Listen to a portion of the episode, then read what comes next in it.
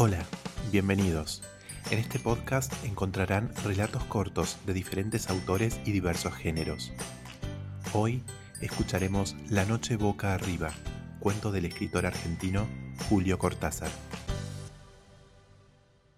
La moto ronroneaba entre sus piernas y un viento fresco le chicoteaba los pantalones. Tal vez su involuntario relajamiento le impidió prevenir el accidente.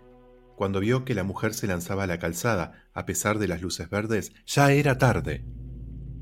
Frenó con el pie y la mano, desviándose a la izquierda. Oyó el grito de la mujer y junto con el choque perdió la visión. Fue como dormirse de golpe. Volvió bruscamente del desmayo. Sentía gusto a sal y sangre. Le dolía una rodilla. La ambulancia llegó a los cinco minutos y lo subieron a una camilla blanda. Se sentía bien. Era un accidente, mala suerte. Unas semanas quieto y nada más. Lo tuvieron largo rato en una pieza con olor a hospital. Lo llevaron a la sala de radio y veinte minutos después alguien de blanco se puso a mirar la radiografía. El hombre se le acercó otra vez, sonriendo, con algo que le brillaba en la mano derecha. Le palmeó una mejilla e hizo una seña a alguien parado atrás. Como sueño era curioso porque estaba lleno de olores y él nunca soñaba olores. Era un olor a pantano y todo era tan natural. Tenía que huir de los aztecas que andaban a casa de hombre y su única probabilidad era la de esconderse en lo más denso de la selva. Huele a guerra, pensó. Un sonido inesperado lo hizo agacharse y quedar inmóvil, temblando.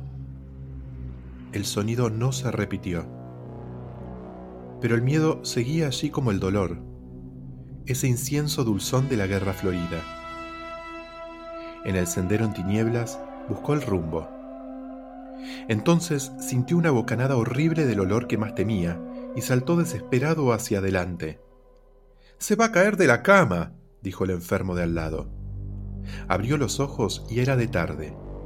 Mientras trataba de sonreír a su vecino, se despegó casi físicamente de la última visión de la pesadilla. Sintió sed, como si hubiera estado corriendo kilómetros.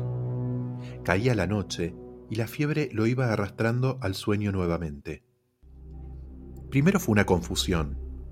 Comprendía que estaba corriendo. Sus pies se hundían en un colchón de hojas y barro. La mano, que sin saberlo él aferraba el mango del puñal, subió hasta donde colgaba el amuleto protector. Moviendo apenas los labios, musitó la plegaria del maíz. Si conseguía refugiarse en lo profundo de la selva, quizás los guerreros no le siguieran el rastro. Olió los gritos y se enderezó de un salto, puñal en mano. El olor a guerra era insoportable, y cuando el primer enemigo le saltó al cuello, casi sintió placer en hundirle la hoja de piedra en pleno pecho. Ya lo rodeaban las luces, los gritos alegres. Alcanzó a cortar el aire una o dos veces más, y entonces una soga lo atrapó desde atrás. Es la fiebre, dijo el de la cama de al lado. A mí me pasaba igual cuando me operé del duodeno.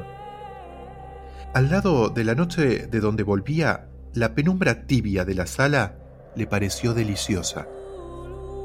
Ya no debía tener tanta fiebre, pero igualmente volvía a ganarle el sueño nuevamente. Quizás pudiera descansar de verdad, sin las malditas pesadillas. Como dormía de espaldas, no lo sorprendió la posición en que volvía a reconocerse, pero en cambio el olor a humedad le cerró la garganta y lo obligó a comprender. Lo habían traído al Teocali. Estaba en las mazmorras del templo a la espera de su sacrificio.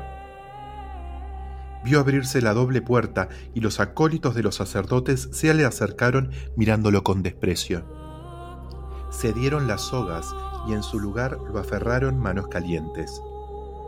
Ahora lo llevaban boca arriba. Era el final pero salió de un brinco a la noche del hospital. Pensó que debía haber gritado, pero sus vecinos dormían callados. Jadeó, buscando el olvido de esas imágenes que seguían pegadas a sus párpados. Le costaba mantener los ojos abiertos. Hizo un último esfuerzo en vano. Y de golpe vio la piedra roja, brillante de sangre que chorreaba, y el vaivén de los pies del sacrificado, que arrastraban para tirarlo rodando por las escalinatas del norte. Con una última esperanza apretó los párpados, gimiendo por despertar. Durante un segundo creyó que lo lograría, pero olía la muerte. Y cuando abrió los ojos, vio la figura ensangrentada del sacrificador, que venía hacia él con el cuchillo de piedra en la mano. Ahí se dio cuenta que el sueño maravilloso había sido el otro. Absurdo como todos los sueños, un sueño en el que había andado por extrañas avenidas de una ciudad asombrosa, con un enorme insecto de metal que zumbaba bajo sus piernas. Y ahora estaba boca arriba, con los ojos cerrados entre las hogueras, esperando su sacrificio.